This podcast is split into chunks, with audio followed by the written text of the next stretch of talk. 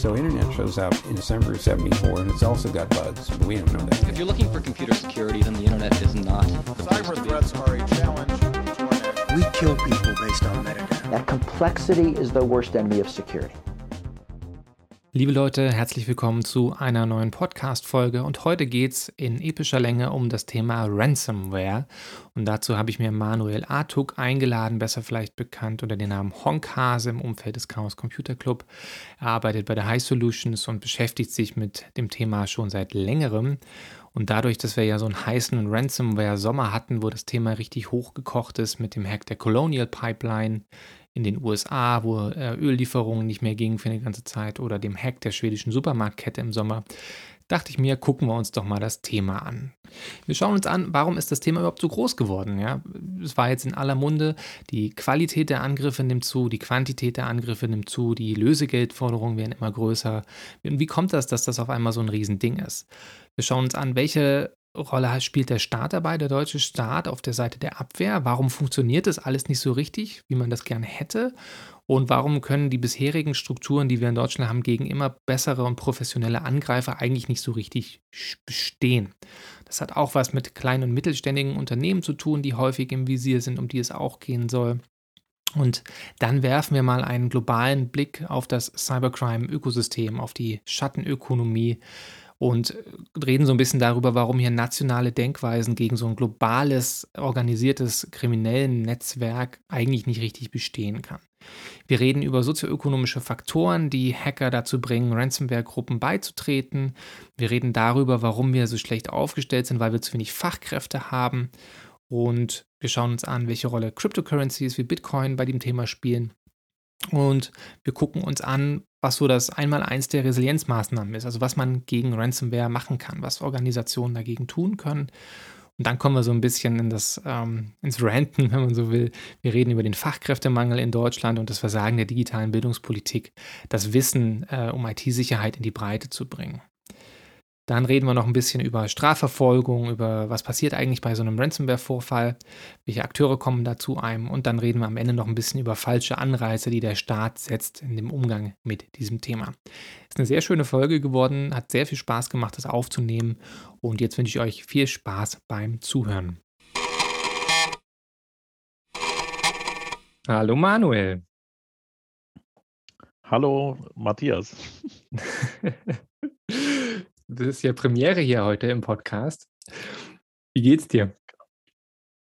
Ach, alles fluffig soweit, wie es sein soll. Pandemie halt, Ransomware, Supply Chain Attacken, aber ich stehe noch. Ja, du hast ja beruflich damit zu tun. Vielleicht magst du mal kurz erklären, wie du beruflich mit dem Thema Ransomware zu tun hast, über das wir heute sprechen wollen. Ja, ich bin äh, IT-Sicherheitsberater bei der High Solutions AG äh, aktuell in der, in der Rolle Head of Business Development. Aber wir betreiben unter anderem eine äh, Incident Response Hotline und haben eben auch Forensiker, Krisenkommunikationsmenschen äh, als auch äh, Krisenmanager. Und insofern ähm, rufen unter anderem äh, Unternehmen, äh, Behörden, kritische Infrastrukturen, KMU bei uns an und sagen, ähm, sowas wie Hilfe, mein, mein ganzer äh, IT-Fuhrpark ist äh, verschlüsselt oder nicht mehr zugreifbar. Und dann äh, rücken wir entweder aus oder versuchen am Telefon Hilfe zu geben oder remote und äh, versuchen natürlich auch alles wieder in Bewegung zu setzen, dass das Unternehmen oder die, die Behörde dann auch wieder handlungsfähig wird. Und da hast du bestimmt einen äußerst heißen Sommer gehabt, wenn ich äh, so ein bisschen auf die Berichterstattung schaue. Es gab ja eigentlich nicht nur im Sommer, auch im Frühjahr schon eine ganze Menge Vorfälle von Ransomware. Wir hatten die bekannten Dinger in den USA, den Colonial Pipeline Hack, wo der Pipeline-Betreiber lahmgelegt war für ein paar Wochen. Dann hatten wir in Schweden die Supermarktkette mit über 800 oh. Geschäften, ne, mhm. die nicht gingen. In Deutschland war es auch ein paar Fälle. Ne? Also gerade äh, kurz, kurz vor Beginn des Sommers, Anfang März, gab es ja auch die Hafnium-Situation. Da war ja, äh, Hafnium war ja so eine, so eine Gruppe, die äh, ja Web-Shells sozusagen überall großflächig hinterlegt haben, weil es Exchange-Lücken beim Mail-Server gab. Und das äh, hat echt so pandemisches Ausmaß genommen und ist auch äh, schwer exponentiell skaliert. Und wir hatten allein bei uns in der Incident Response Hotline haben wir normalerweise zwei äh, Beraterinnen sitzen und die, die da den Support machen am Telefon und erst Unterstützung machen. Das haben wir zeitweilig dann auf 40 Beraterinnen hochgezogen von zwei. Das war also die, die drei, vier Wochen waren, waren echt hart und fies, aber wir konnten echt vielen helfen, haben auch teilweise interner äh, als, als Hilfe zur Selbsthilfe rausgegeben, wirklich so Anleitungen, wie man sich selbst helfen kann, weil wir einfach gesagt haben, wir, wir schaffen diese Menge nicht mehr, auch bei der Skalierung. Die äh, befreundeten Unternehmen haben auch alle gesagt, ey, wir machen schon Cyber-Triage und müssen Fälle ablehnen, wir, wir schaffen das einfach nicht mehr. Und äh, da hatte dann unser Vorstand eine, eine sehr tolle brennende Mail an alle geschrieben und gesagt, Leute, wir setzen uns hier gerade äh, voll ins Zeug, aber äh, wir müssen noch mehr tun. Wir werden jetzt die Interna veröffentlichen und, und, genau sagen, wie die Leute sich selbst helfen können. Das ist ein unüblicher Schritt, wundert euch nicht, äh, aber stellt euch vor, wir wären dran. Ihr würdet auch nicht wollen, dass wenn uns jemand helfen könnte, er das zurückhält. Und wir, wir wollen ja auf keinen Fall, dass irgendein Unternehmer hier äh, seine Tore schließen muss, die Leute kündigt. Stell, stellt euch vor, ihr werdet Mitarbeiter in dem Unternehmen. Das ist alles echt eine hässliche Situation. Wir wollen keine Triage machen, wir wollen allen helfen. Und dann fanden wir das auch alle sehr, sehr cool und haben gesagt, ja, dann haben wir auch alle zusammengeschmissen an Infos, das regelmäßig veröffentlicht und abgestimmt und aktualisiert und das hat auch vielen geholfen, ja. Hm. Hafnimir war ja jetzt keine Ransomware im klassischen Sinne, sondern vermutlich eine chinesische Spionagekampagne mit, ähm, ich, ich habe jetzt die genaue Zahl nicht, ich habe jetzt gerade was von 18.000 Companies, download the compromised äh, Software, aber nee, das ist SolarWinds. Auf jeden Fall eine ganze Menge äh, Länder betroffen von der Hafnium-Schwachstelle. Genau. Ähm, ähnlich problematisch wie Ransomware. Ich habe hier einen State of Ransomware 2021 Report von der Firma Sophos und die haben Unternehmen befragt, ähm, ob sie denn schon mal betroffen waren. Und da hat die Hälfte, also 50 Prozent der Unternehmen gesagt, ja, wir hatten schon mal Ransomware. Eine andere Befragung von IDC in Deutschland hat bei 200 Unternehmen in Deutschland gezeigt, dass 78 ähm, Prozent der deutschen Unternehmen bereits mit Ransomware zu tun hatten. Das heißt, einige sagen ja, es ist nicht nur eine Frage, ob man davon betroffen sein wird, sondern es ist eigentlich nur noch eine Frage der Zeit, bis es soweit ist. Ne?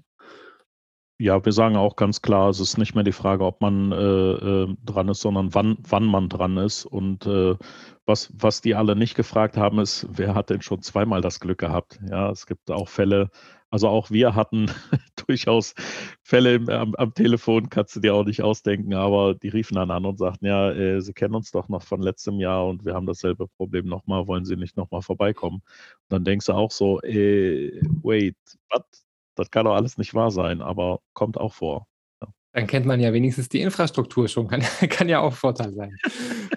ja, okay, das, das ist schon äh, der Vorteil, aber äh, weiß nicht, auf den würde ich gern verzichten, so ungefähr. Das, das ist nur so ein bisschen die Schadenfreude in der Not. Ähm, wollen wir mal so ein bisschen dazu kommen, warum das Thema Ransomware jetzt in, also in diesem Jahr insbesondere, aber in den letzten Jahren ja kontinuierlich angestiegen ist. Ne? Sowohl in Quantität der Fälle sind immer mehr geworden, als auch in der Quanti mhm. äh, Qualität, also in der Intensität. Die, äh, die Schäden steigen, die Ransom-Zahlungen steigen, die Gruppen, die aktiv sind, steigen. Wa warum ist es so gewachsen, das Thema? Na, das hat ja sehr viele unterschiedliche äh, Ursachen. Es gibt äh, größere und kleinere Ursachen. Aber wir haben sicherlich äh, erstmal äh, Corona und die Pandemie als äh, sag mal, Brennglas äh, der Verstärkung. Die Ransomware-Fälle sind ja in den letzten Jahren immer steigend gewesen. Aber durch Corona hat sich natürlich diese, diese Zwangsdigitalisierung extrem verstärkt, weil alle ruckzuck ins Homeoffice mussten, irgendwelche Cloud-Dienste geklickt haben, ir irgendwelches äh, Fernzugriff, IT-Zeug aufgebaut haben, Remote Access und da aber die Sicherheitskonzepte nicht vollständig erarbeitet, aber schon mal alles in Betrieb genommen. Und die Abstimmung der Administratoren untereinander ist natürlich nicht mehr äh, hier, wir sitzen alle in einem Raum und bequatschen das mal kurz, sondern die saßen ja auch alle im Homeoffice. Und das hat natürlich auch die Kommunikation erstmal erschwert und verändert. Und dadurch hat sich das in diesem Jahr insbesondere äh, sehr dynamisch nach oben entwickelt. Das hat man auch in den Fallzahlen deutlich gespürt. Und auch im letzten Jahr natürlich. Hm. Da haben wir ja so ein bisschen auch den Trend, damit kennst du dich ja auch aus, dass es auf kritische Infrastrukturen geht. Ne? Insbesondere kommunale Dienstleister sind gerne mal betroffen. Wir hatten den Fall Anhalt-Bitterfeld. Ähm, es gab Mhm. noch ein paar andere in den letzten Jahren, die auch mit dem Thema zu kämpfen haben. Das finde ich, ich finde das immer spannend, dass es, äh, dass es Wasserwerke zum Beispiel häufig als Thema genannt werden. Wenn man so ein bisschen ähm, mit den Threat Intelligence Leuten spricht, dann sagen die immer, Wasserwerke ist das, was ihnen Kopfzerbrechen bereitet, weil die in äh, kommunaler Hand sind und nicht so viel Geld haben wie zum Beispiel Elektrizitätsbetreiber. Ähm, und deswegen sind Wasserwerke ein Thema für Ransomware. Äh, Nicht nur, sondern auch äh, zum Beispiel Krankenhäuser, weil die auch oft nach äh, TFÖD äh, öffentlicher Dienst bezahlen äh, oder eben auch äh, sozusagen städtischer äh, Betrieb sind.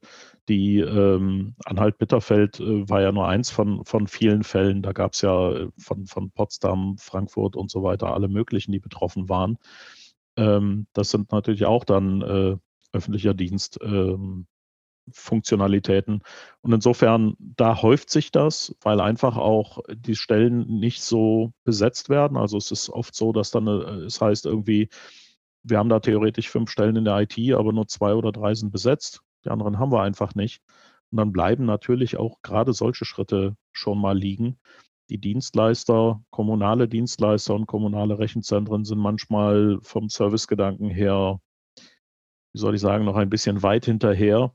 Ähm, es gab Fälle, da hat dann auch irgendwie äh, bei diesem Citrix, Citrix-Problem, was ja auch die Uniklinik Düsseldorf betroffen hatte, hatten, hatten dann auch äh, ein, ein Kritis äh, Dienstleister sozusagen, als gemeldet wurde, hier, da gibt es dieses Problem, patchen Sie das für uns bitte.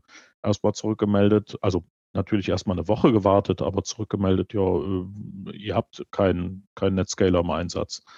Und äh, haben die zurückgeschrieben, mal, wir wissen ja wohl, wie wir uns auf eure Umgebung an, anmelden. Und natürlich haben wir Kisten. Hier sind die IP-Adressen und könnt ihr die jetzt bitte dringend patchen. Mhm. Und dann lag das wieder eine Woche rum und dann kam irgendwie, ja, wir haben jetzt geguckt und äh, äh, wir haben das jetzt mal äh, dem, dem Kollegen gegeben, der wird das dann patchen und dann hat das noch so ein, zwei Wochen gedauert. Und dann kam die Rückmeldung irgendwie so nach knapp vier Wochen, ja, wir haben dann jetzt äh, ihre Maschinen gepatcht, weil äh, wir haben die ja gefunden. Und dann haben die gedacht, naja, vier Wochen grausam, also insgesamt schon fünf, sechs Wochen. Wir, wir gucken noch mal kurz nach und haben von, von außen aus dem Internet erreichbar festgestellt, äh, die Dinger sind immer noch anfällig und haben dann ein neues Ticket aufgemacht. Das Ticket war ja zu und dann arbeitet man das auch nicht mehr an.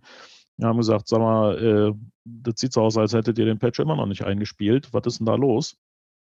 Haben die halt wieder eine Woche gebraucht und haben dann zurückgemeldet, äh, upsie, äh, da ist wohl ein Versehen passiert. Ja, äh, guter Hinweis, wir patchen das dann jetzt mal. Und dann hat es wieder eine Woche gedauert und dann kam die Rückmeldung, äh, ist erledigt, die haben nachgeguckt und jo, war dann echt gepatcht. Aber wenn das halt in, in so einem in so einem langsamen Hin- und Hergeeier, wo, wo der Dienstleister noch nicht mal weiß, was er eigentlich für die Kommune betreibt, irgendwie passiert, da kann man, da kann man eigentlich nur noch äh, sagen, gib mir den Oktopus, äh, die Hand für den Facepalm reicht nicht aus, ich brauche mehr Finger. Ne? Das ist schon schlimm. So. Ja, du hast ja jetzt eine ganze Bandbreite ist zu gering, eine Barrage an, an, an Problemen identifiziert, was von Genau. nicht besetzten Stellen zu schlechten Lohnstrukturen, langsamen Prozessen, schlechter äh, ähm, Awareness, welche Systeme man im Netzwerk hat, geht. Also eine ganze Menge Defizite auf der Seite der Defensive, auf der Seite der Verteidigung.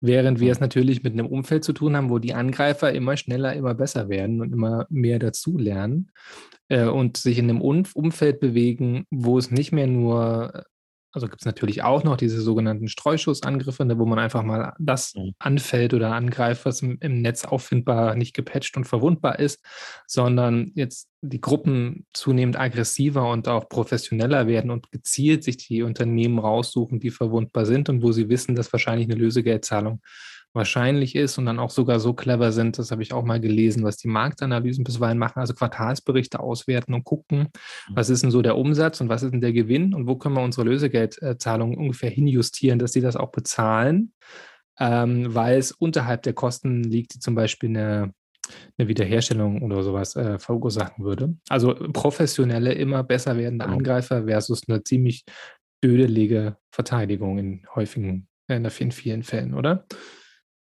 Äh, definitiv. Und ich habe das nicht nur gelesen, das ist auch wirklich so, äh, die loten diese, diese Marktpreise sozusagen individuell aus. Du bist dann VIP-Kunde und wirst auch individuell behandelt.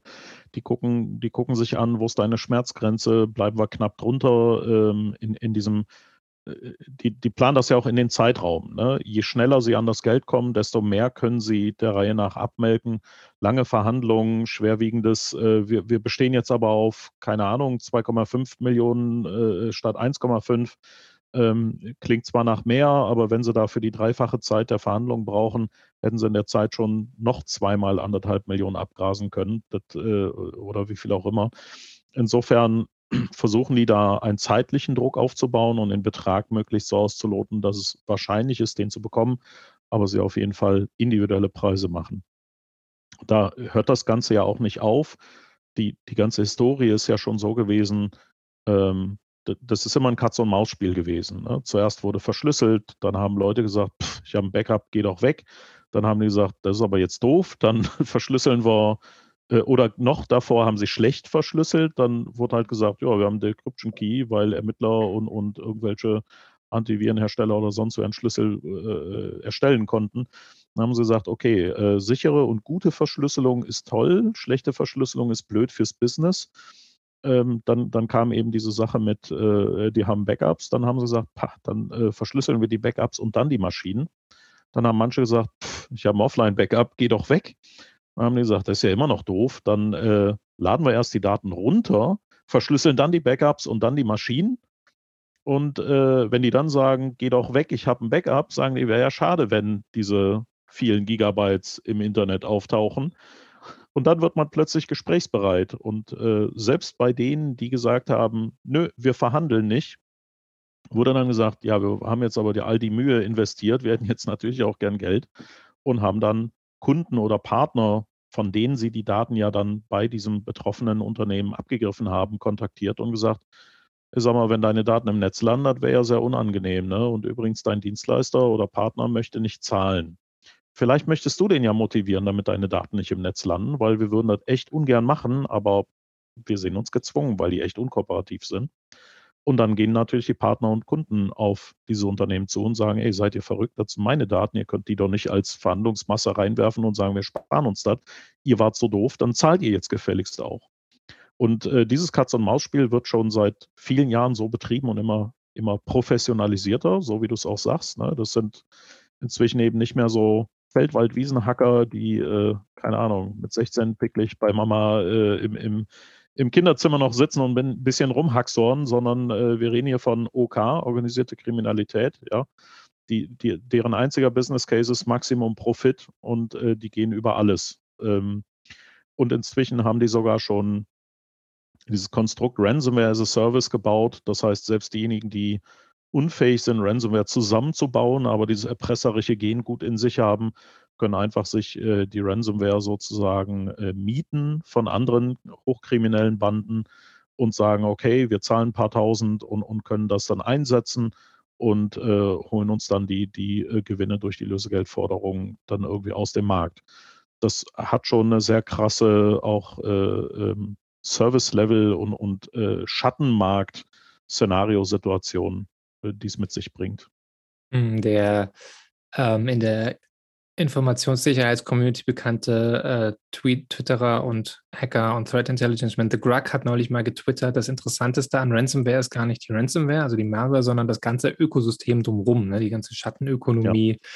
die Professionalisierung, die zum Teil grafischen Benutzeroberflächen, die es da gibt, die Automatisierung, die da stattfinden und auch die ganzen so sozioökonomischen Faktoren und, und äh, Prozesse, die damit hinten dranhängen. Ähm, und natürlich auch, dass das ein lernendes System ist. Ich hatte mal jetzt für ein Papier, was ich geschrieben habe, ein bisschen ein Gedankenexperiment gemacht, beziehungsweise mal ein paar Zahlen jongliert.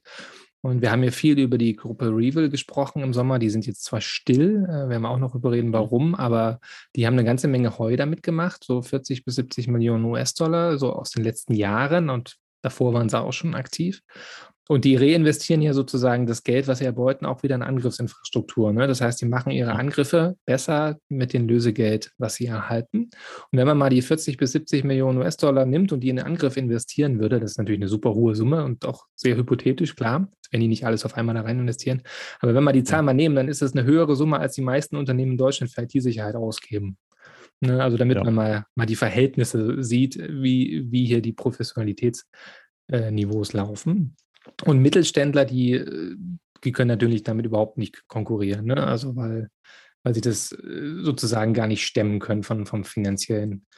Und Mittelständler sind ja gerade in Deutschland ein Riesenproblem, ähm, weil da sozusagen ja auch die Kritikalität meistens gar nicht so hoch ist. Also gibt es natürlich auch kritische Infrastrukturen, aber das ist jetzt nicht so eine, das macht nie, hat nicht so eine Signalwirkung, wie wenn eine, eine Pipeline gehackt wird. Ne? Da ist, wird, wird Strafverfolgung wird anders ablaufen, wenn ein mittelständliches Unternehmen betroffen ist, als wenn es ein großer Pipeline-Betreiber ist.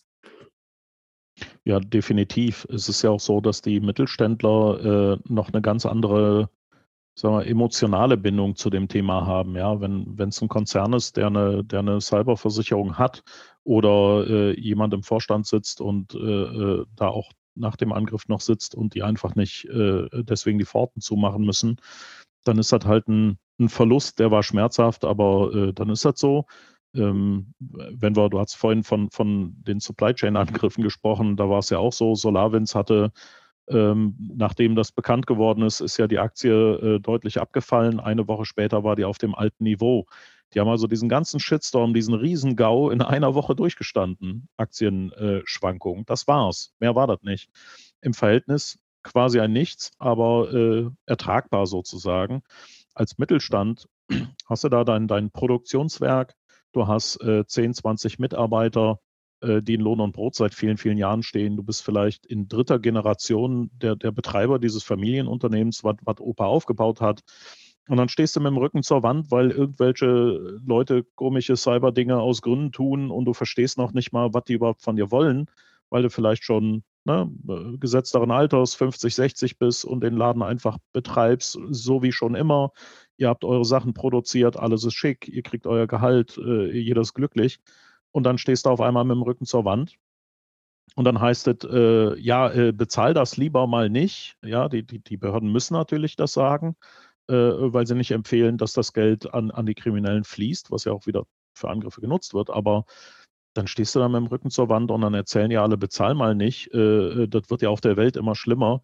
Aber was interessiert denen in, dem Moment die Welt? Den interessiert in dem Moment das drei Generationen aufgebaute Produktionsunternehmen, die, die, die Kunden, die Mitarbeiter und Mitarbeiterinnen und äh, da, da kannst du doch nicht mit so einer Logik kommen. Und viele davon sagen dann, ist mir alles Wumpe, ich zahle jetzt, weil äh, ich möchte doch nicht das alles hier kaputt gehen lassen. Und ähm, natürlich sehen die dann auch diesen Druck und wissen, wenn ich nicht innerhalb der nächsten drei, vier Tage zahle, werde ich insolvent gehen. Äh, und mit diesem Druck äh, sagen die dann im Zweifelsfalle, komm, machen. Ich äh, halte das nicht aus und ich weiß auch nicht, wie ich mich jetzt verhalten soll. Also insofern ist das schon eine sehr fiese und hässliche Situation, die man keinem gönnt. Aber da kommt man sehr schnell in, in so eine Situation als Mittelständler. Und das nutzen die äh, hochkriminellen Banden, die da Ransomware verteilen, gnadenlos aus. Ja. Ich habe mal den schönen Begriff Denial of Business Waffe ähm, gelesen im Kontext von Ransomware. Ne? Wir haben ja Denial of Service, also dass einfach was lahmgelegt Ja. wird durch Paketüberflutung oder andere Mechanismen. Und Denial of Business heißt, dass halt dein ganzer Geschäftsbetrieb lahmlegt, wenn deine, deine Kassen nicht funktionieren oder deine Buchungsverwaltungssoftware nicht funktioniert oder deine Buchhaltungssysteme nicht funktionieren oder Netzwerkarchitekturen und so weiter. Und das ist, äh, wenn man es jetzt wieder geopolitisch hochrechnet, das ist ja dann eher so mein Metier natürlich auch so ein Risiko, ne? dass wenn man mal in eine Situation kommt, wo Staaten so ein bisschen in einem angespannten Verhältnis zueinander stehen und jetzt anfangen, ihre, ihre Wirtschaftsunternehmen mal so temporär auszuschalten, um den Druck ein bisschen hochzufahren, was ja durchaus vorstellbar ist, dann kann das Ganze schon ziemlich eklig werden. Ne? Und Staaten spielen in diesem ganzen, dieser Me- Gemengelage, wir haben ja jetzt in erster Linie über organisierte Kriminalität gesprochen. Ähm, wir haben ja auch Staaten, die in diesem ganzen, in dieser ganzen Gemengelage mitspielen. Wir haben zum Beispiel Russland, die auf dieses ganze Cybercrime-Thema so piggybacken, also hinten drauf springen und, und entweder so tun, als wären es kriminelle Angriffe, aber in Wirklichkeit ist ein Nachrichtendienst dahinter oder wir haben die Nachrichtendienste Russlands, die mit den Kriminellen so ein bisschen so eine Open- Open-Door-Policy zu, zu haben scheinen oder zumindest wegschauen, wenn da Tätigkeiten stattfinden. Und wir haben ja auch Nordkorea, die ja mit Ransomware auch schon eine ganze Menge Geld oder Devisen eingeheimst haben, um so Finanzsanktionen, äh, die das Land ja auf sich liegen hat, so wie kein zweites, zu umgehen. Und der Iran, habe ich jetzt gelesen, hat auch großes Interesse an diesem Thema, ähm, Devisen äh, zu erlangen durch Ransomware-Extortions. Also Staaten spielen mit, wir haben organisierte Kriminelle und wir haben diese ganzen Marktprozesse, die das ganze Problem noch schlimmer machen, die dazu führen, du hast das eben schon angedeutet, dass ziemlich hochkarätige, lukrative Angriffssoftware eigentlich von mehr oder weniger alles und jedem gemietet werden kann und die ganze Support-Infrastruktur dazu auch, ne? Genau, ist halt äh, ein, ein äh, schönes, schönes Schattenmarktmodell. Es gibt viele ähm, hochkarätige Akteure, eben, eben Staaten, die, die äh, unheimlich viele Ressourcen haben und da reingehen können oder auch äh, mit diesen unheimlich vielen Ressourcen wegschauen und damit sowas ermöglichen. Und dadurch ergibt sich natürlich für die, äh, für die äh, OK-Banden ein geringes Strafverfolgungsrisiko an der einen Stelle, wenn, wenn da weggeguckt wird. Auf der anderen Stelle, wenn sie über äh, fünf Proxys gehen und äh, damit dann die, die Staaten lahmgelegt sind, weil sie immer noch so geopolitische Denkweisen äh, äh, an den Tag legen, wenn wir von einem großen Cyberraum reden. Ja, und der, der, dieser große Cyberraum, in dem tummeln sich ja eben genau nicht nur die Ransomware-Akteure, sondern auch die Spionage, äh, äh, Nachrichtendienste und, und, Geheimdienste, das Militär, die, die ganzen anderen Kriminellen, aber auch natürlich alles Gute. Und das ist ein Cyberraum. Das gibt, da gibt es ja nicht irgendwie mehrere Cyberräume. Und es tummelt sich da alles und dadurch macht es das ganz unheimlich komplex, weil die Staaten immer noch in, in ihren einzelnen äh, ja, Geodenkweisen oder Verantwortungsdenkweisen äh, äh agieren. In Deutschland äh, ist das ja äh, besonders gruselig. Heute frisch veröffentlicht die neue Fassung des Cyber-Wimmelbild der Verantwortungsdiffusion oder Cybersicherheitsarchitektur Deutschlands, äh, die, die ja die Stiftung Neue Verantwortung veröffentlicht hat. Und das Ding ist einfach nur ein Monster. Das, das wuchert inzwischen zu einem, zu einem digitalen Todesstern so. Ne? Ähm, und in, in diesem Ding äh, sollen dann irgendwie diese ganzen staatlichen Akteure schaffen, so einem Mittelständler zu helfen, wenn der Ransomware hat. Und die Angreifer lachen sich einfach tot und sagen, ja, bis die, bis die sich geeinigt haben, wer überhaupt zuständig ist, sind wir ja schon längst mit dem Geld weg. Ja, das ist echt äh, gruselig anzugucken wenn man dann auf der anderen Seite eben wirklich äh, an der Hotline die Leute hat, die, die da betroffen sind. Ne? Ist, ist schon echt ein schwieriges Feld. Mhm, auf jeden Fall. Ja, wo, wo du gerade Digitalwüste Deutschland quasi so implizit angesprochen hast, das Ganze hat ja auch eine, eine wirtschaftliche Dimension oder eine sozioökonomische Dimension. Das ist das einmal das mhm. Thema Fachkräftemangel, das wir in Deutschland ja auch haben. Wir haben in, in 56 Prozent der deutschen Unternehmen fehlen Fachkräfte für IT-Sicherheit, also mehr als die Hälfte. Studie von Trend Micro aus dem Jahr 2019, also nicht mehr ganz aktuell, aber so signifikant wird sich die Zahl vermutlich nicht verändert haben. Äh, das hat allerlei ungünstige Nebenwirkungen, wie dass die Preise für IT-Sicherheitspersonal natürlich enorm steigen. Ja, weil Angebot ist knapp, Nachfrage ist hoch, steigt der Preis. Ja. Das heißt, es gibt nicht genügend Leute auf der Defensive, die Prävention machen, aber auch nicht äh, genügend Leute, die Wiederherstellung machen, also Incident Response und solche Sachen machen. Während wir gleichzeitig auf der Angreiferseite natürlich ein super lukratives Marktmodell haben, ne? geringes Entdeckungsrisiko, relativ hohe Profitmarge, wahrscheinlich sogar, ich kann es nicht beweisen, aber ich glaube, es ist im, im, im, Untergrund mit die höchste Pro Profitmarge, die du haben kannst. Also ich glaube, Drogenkriminalität ist ja. viel risikobehafteter und bringt nicht so viel ein, wie Ransomware theoretisch einbringen kann.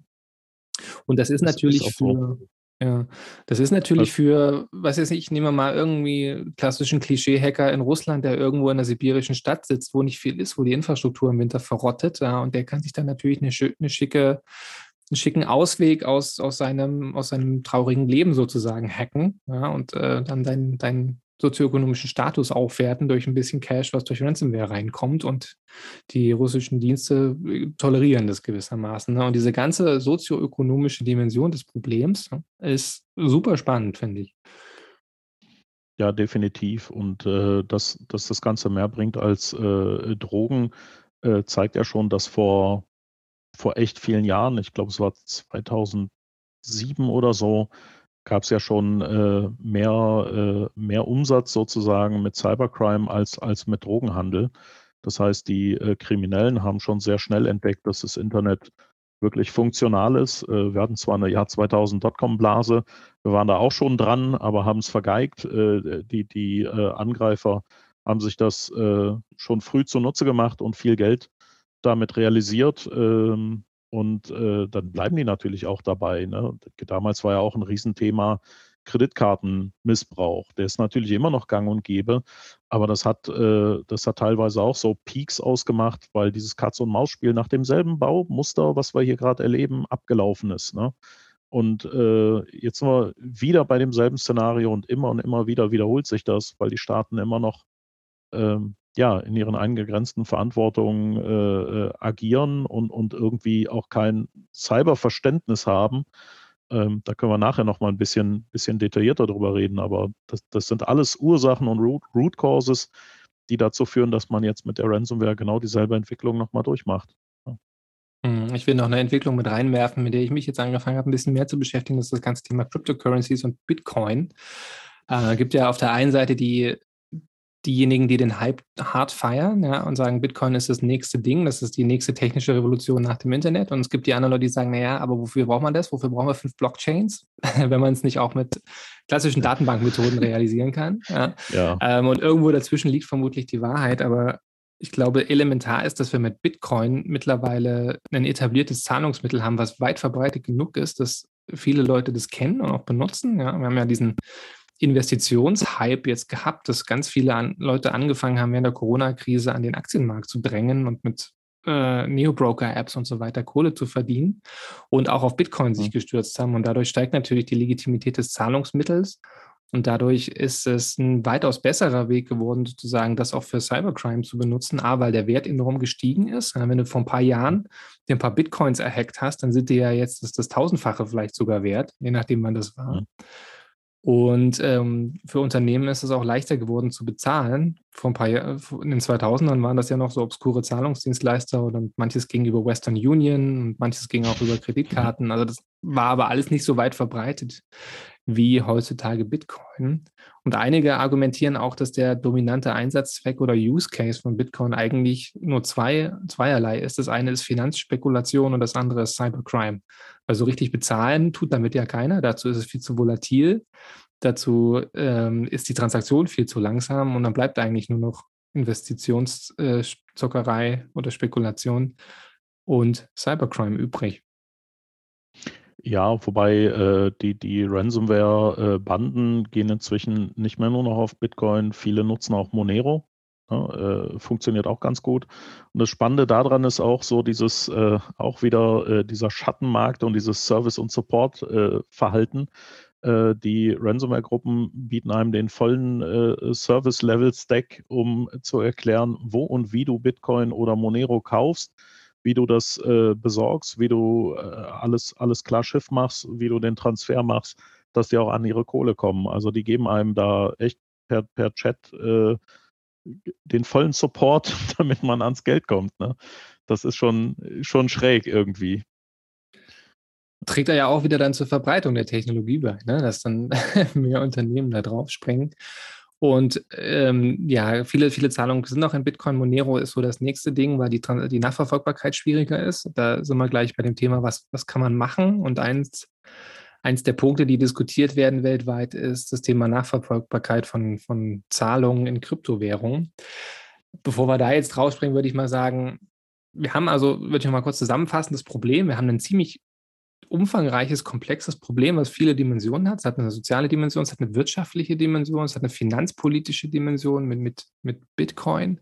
Wir haben das ganze geopolitische und wir haben die ganzen Behördendiffusion und Verantwortungsdiffusion und verschlafene Digitalisierungsthematik auch noch mit drin. Und all das hat irgendwie mit dazu beigetragen, dass diese ganze Dynamik schlimmer geworden ist, was ja im Wesentlichen auch nicht so überraschend ist, weil das das ist, was ja die Expertinnen und Experten, die IT-Sicherheitsleute schon seit Jahren sagen, es wird mehr und es wird schlimmer. Und jetzt kann man das mal sehen, was das genau bedeutet.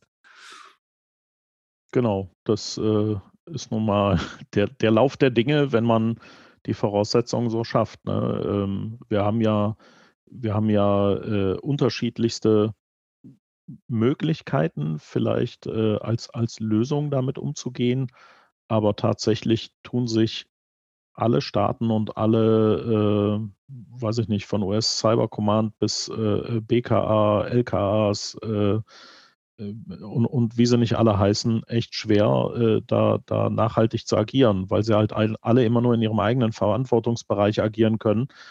Und der ist einfach zu kurz gefasst, um das gesamte Problem zu lösen und, und man ist nur ein Teilschritt im Prozess. Und das ist natürlich dann äh, nicht sehr zielführend. Ne? Es gibt äh, irgendwie alle möglichen, ähm, ich sag mal, Lagebilder von, von jedem, der irgendwie sagt, das ist das Lagebild Ransomware, das ist das Lagebild OK, hier ist das Lagebild Cybercrime.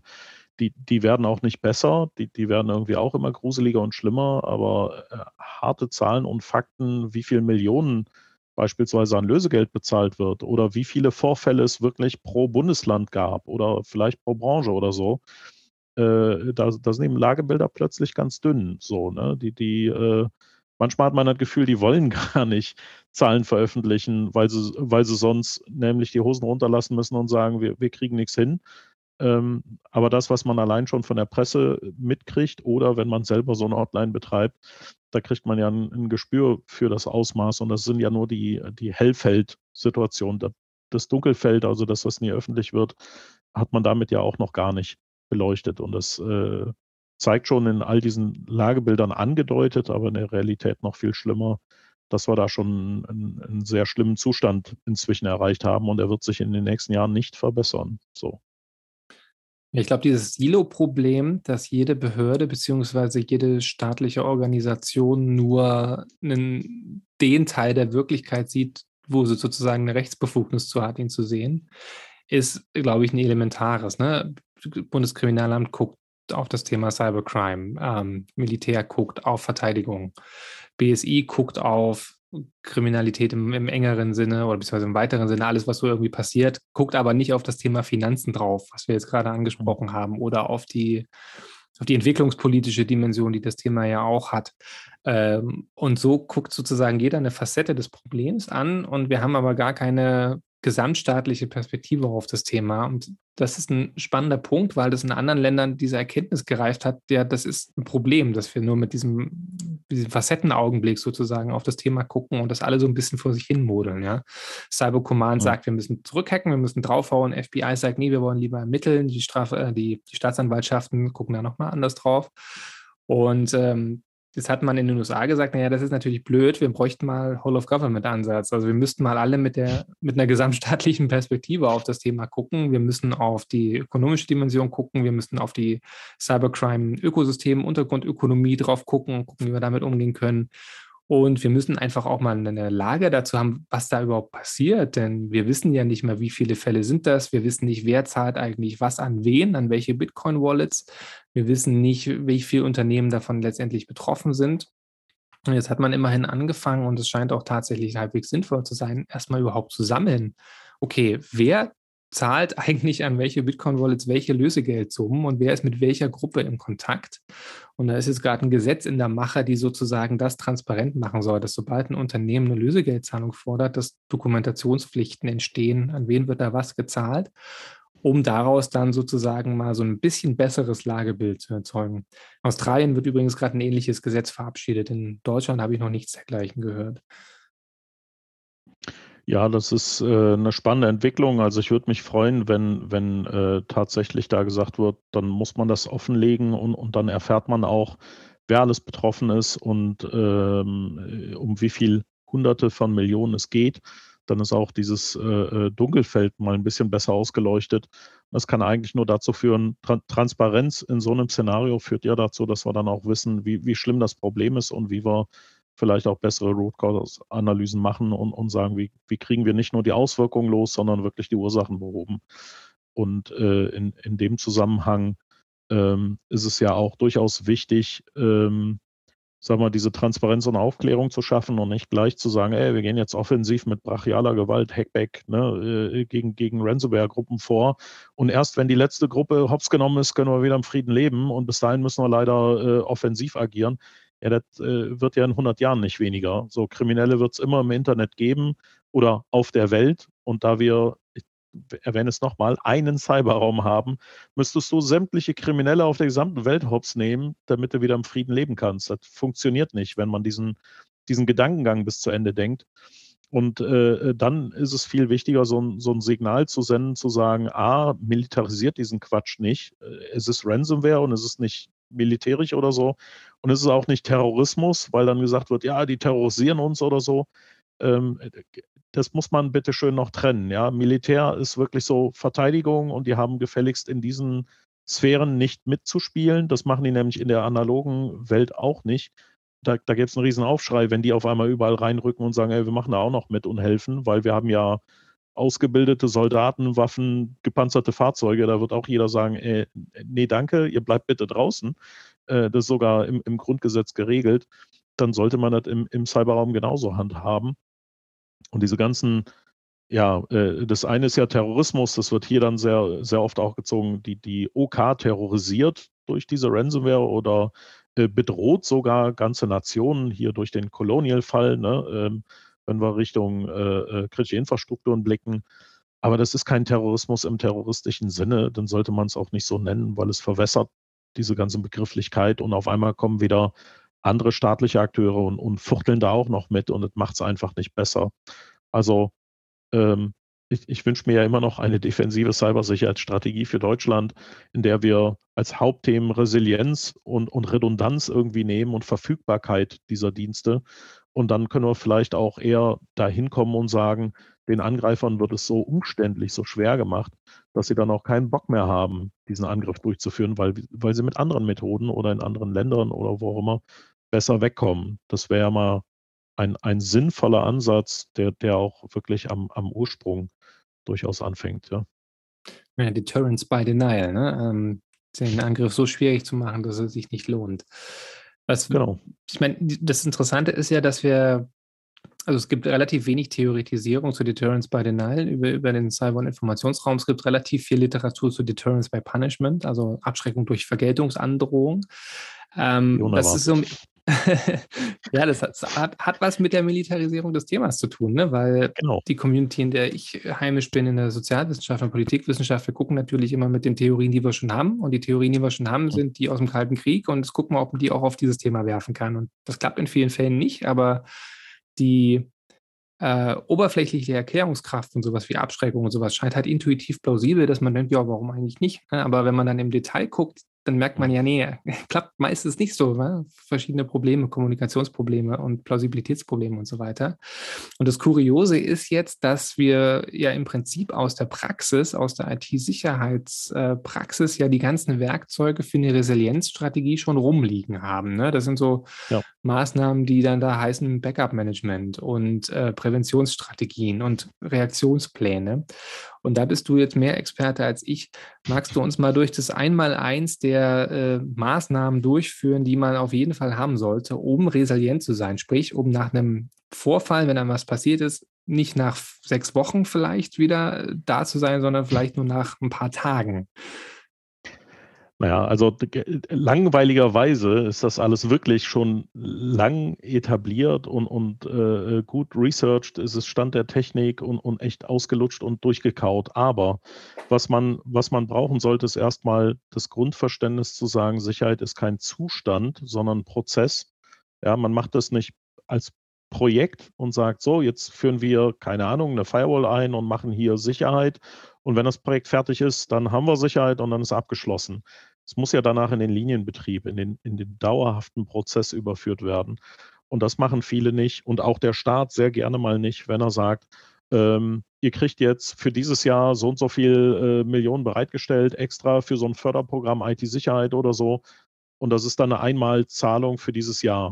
Und dann sagen sich die Kommunen beispielsweise, ja, ist ja toll, jetzt kann ich diese, keine Ahnung, 500.000 oder Millionen oder wie viel auch immer abrufen. Aber ich muss ja danach jedes Jahr diese Personen weiter bezahlen. Wo, wovon soll ich denn das Budget nehmen? Habe ich ja nicht. Also rufe ich es besser gar nicht mehr ab oder die Formulare sind so kompliziert und so. Aber das ist also erstmal der wichtigste Punkt, dass es kein Zustand ist, sondern ein dauerhafter Prozess. Und äh, wenn du einen dauerhaften Prozess adressieren willst, dann musst du ihn managen. Das heißt, du brauchst ein Informationssicherheitsmanagementsystem, ein ISMS, mit dem du Informations, Informationen verarbeitest und zwar in einem sicheren systemischen Prozess, den du dann managst. Und das ISMS kombinierst du dann normalerweise auch mit einem, äh, mit einem äh, BCMS, Business Continuity Management System. Im Business Continuity Management definierst du beispielsweise, was sind deine Kernprozesse, wie lange dürfen die ausfallen, was ist die äh, Mean Time to Recover, also wie schnell muss welcher Kernprozess eigentlich wieder lauffähig sein, damit du kein äh, bestandsgefährdendes Risiko produzierst oder so. Du, du gehst eigentlich in diesem ISMS und im BCM hin, du sagst dir, was ist denn eigentlich mein Asset äh, Setup? Also was habe ich überhaupt für Komponenten alle? Wenn ich meinen Scope, meinen mein, äh, Geltungsbereich nicht kenne, kann ich ihn ja auch nicht schützen. Wenn ich ihn lückenhaft habe, dann werd, wird der Angreifer die Lücken ausnutzen. Also brauche ich erstmal das Know-how, was ist mein, mein Asset Inventory, was sind meine ganzen Komponenten, die ich da so im Einsatz habe. Und das ist schon die erste Aufgabe, an denen äh, beispielsweise viele kritische Infrastrukturbetreiber gnadenlos scheitern, weil die halt Jahrzehnte gewachsene Historie im Einsatz haben und äh, teilweise sehr kleine und feine Baugruppen. Wir reden da ja nicht einfach nur von 500 Server und 387 Laptops oder PCs. Wir reden von äh, OT-Komponenten, also von, von Industrial Control Systems, Prozessleitsystemen. Wir reden von, keine Ahnung, in einem Krankenhaus, einem, einem Kernspintomographen, einem CT-Gerät. Äh, das sind ja alles einzelne Komponenten, vielleicht noch mit mehreren Baugruppen da dran. Und die musst du halt alle erfassen. Hast du Feldsensoren im Einsatz, dann musst du die natürlich auch berücksichtigen. Und dann hast du erstmal einen riesen Blumenstrauß, wo du sagst, was ist denn mein Asset Inventory? Danach gehst du hin und sagst, was sind denn eigentlich äh, äh, die, die, Schutzbedarfe der Informationen auf diesen Komponenten? Und sagst erstmal, okay, das hier ist besonders schützenswert, das hier ist weniger schützenswert und musst das alles erstmal einordnen und gruppieren. Dann gehst du hin und sortierst den Schutzbedarf auf all die Komponenten. Ein System, was besonders schützenswerte Daten verarbeitet, hat halt diese Schutzstufe ein System, was öffentliche Daten verarbeitet, Webserver, ja, äh, die Sachen stehen eh im Internet, ja gut, dann sind die halt öffentlich. Aber die internsten Forschungsdaten oder Pro Prozessleittechnik, womit dein Betrieb läuft, deine Produktion und Fertigung, ist dann vielleicht nicht mehr so witzig, wenn die jemand manipuliert oder einsieht. Wenn du das Ganze dann hast, dann machst du die Risikoanalyse da drauf und sagst, okay, ich weiß jetzt, welche Daten wie schutzbedürftig sind oder Informationen und auf welchen Komponenten diese verarbeitet werden, in welcher Schutzstufe. Dann mache ich die Risikoanalyse und da wird es oftmals auch, äh, ja, mir liegt so ein bisschen schludrig auf der Zunge, aber eigentlich ist es nicht Schludrigkeit, sondern Risikoanalysen richtig gemacht heißt eben auch, du musst ein gutes Know-how, gute Erfahrung, gute Kompetenz haben. Und das ist halt bei vielen nicht in dem Ausmaß ausgeprägt, sodass die Risikoanalysen oft eher stiefmütterlich angegangen werden. Und wenn man dann mit der Erfahrung ein bisschen drauf guckt, merkt man sehr schnell, äh, passt nicht so ganz. Und äh, wenn du die aber dann gemacht hast, dann kannst du hingehen und sagen, okay, was für eine Art von, du hast vorhin Backup gesagt, ne? was für eine Art von Backup brauche ich überhaupt? In welcher Frequenz? Wie oft? Äh, wie viel Online, wie viel Offline-Backups?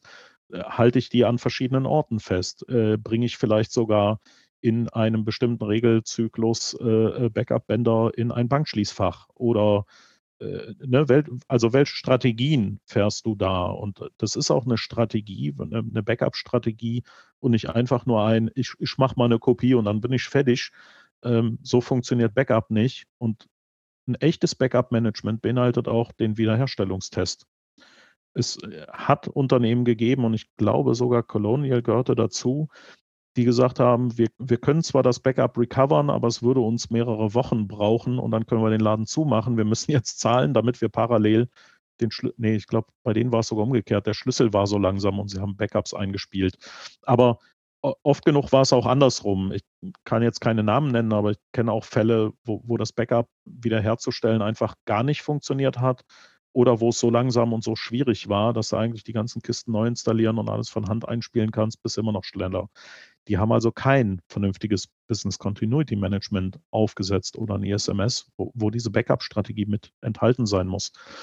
Und das, was am wichtigsten ist, aber am langweiligsten, sind halt die regelmäßigen Aufgaben, die du in diesem regelmäßigen Prozedere, in diesem Sicherheit als Prozess machen muss. Ja?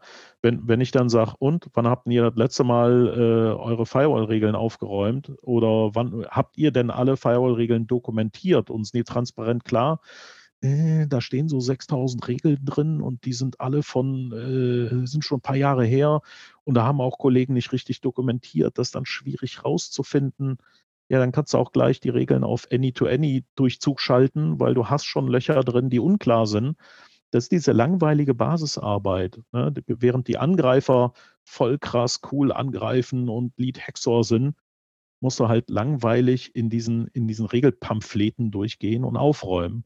Du musst äh, das Ganze auch im, im SIEM, äh, Log-Management und der Log-Analyse machen. Du musst das in deinen Firewall-Regeln machen. Du musst das bei deinen Nutzerverwaltungen machen. Ja, welche Nutzer sind weg? Warum sind die? Sind die nur in Elternzeit? Dann ist der Account stillzulegen. Wenn, wenn der gekündigt hat, dann legt man den so und so viele Tage still und danach löscht man den oder so. Das musst du auch alles machen. Und wenn du nicht nur ein zentralistisches User Management hast, sondern auf vielen exotischen Komponenten noch so lokale Nutzerrechte vergeben musst, dann musst du die auch lokal per Hand wieder rauspflücken. Und äh, Hand aufs Herz, wer ist da strukturiert und nicht auch mal schludrig, wenn, so wie vorhin erwähnt, ne, von fünf Plätzen nur, nur zwei oder drei belegt sind und man eigentlich zu zweit oder zu dritt den Job von fünf macht. Das kann nicht funktionieren. Aber diese Basisarbeit ist halt langweilig, das will nicht jeder machen. Und die, die Expertise haben, die willst du dafür dann auch nicht missbrauchen. Die sollen ja dann die krassen Dinge tun, wofür sie so teuer eingekauft werden. Und dann kommen wir wieder zum Ursprung. Das ist so, wie, wie macht man ISMS und BCM und wie macht man echte Sicherheit und Umsetzung?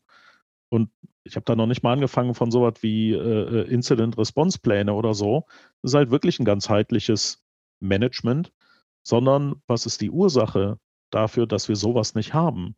Meiner Meinung nach ist die Ursache, wir haben, eine, wir haben ein Versagen in der digitalen Bildungspolitik. Wir haben damals, äh, also Deutschland ist so eine Industrienation, die ist bekannt dafür, dass deutsche Ingenieurskunst geschaffen wurde. Wir waren Produktionsmeister. Äh, Made in Germany war, war weltweit ein Begriff über Jahrzehnte. Das war eine richtige Marke. Und ähm, inzwischen haben wir aber diese ganze Industrialisierung eher gewandelt zu so einem, zu so einer äh, Informationsgesellschaft.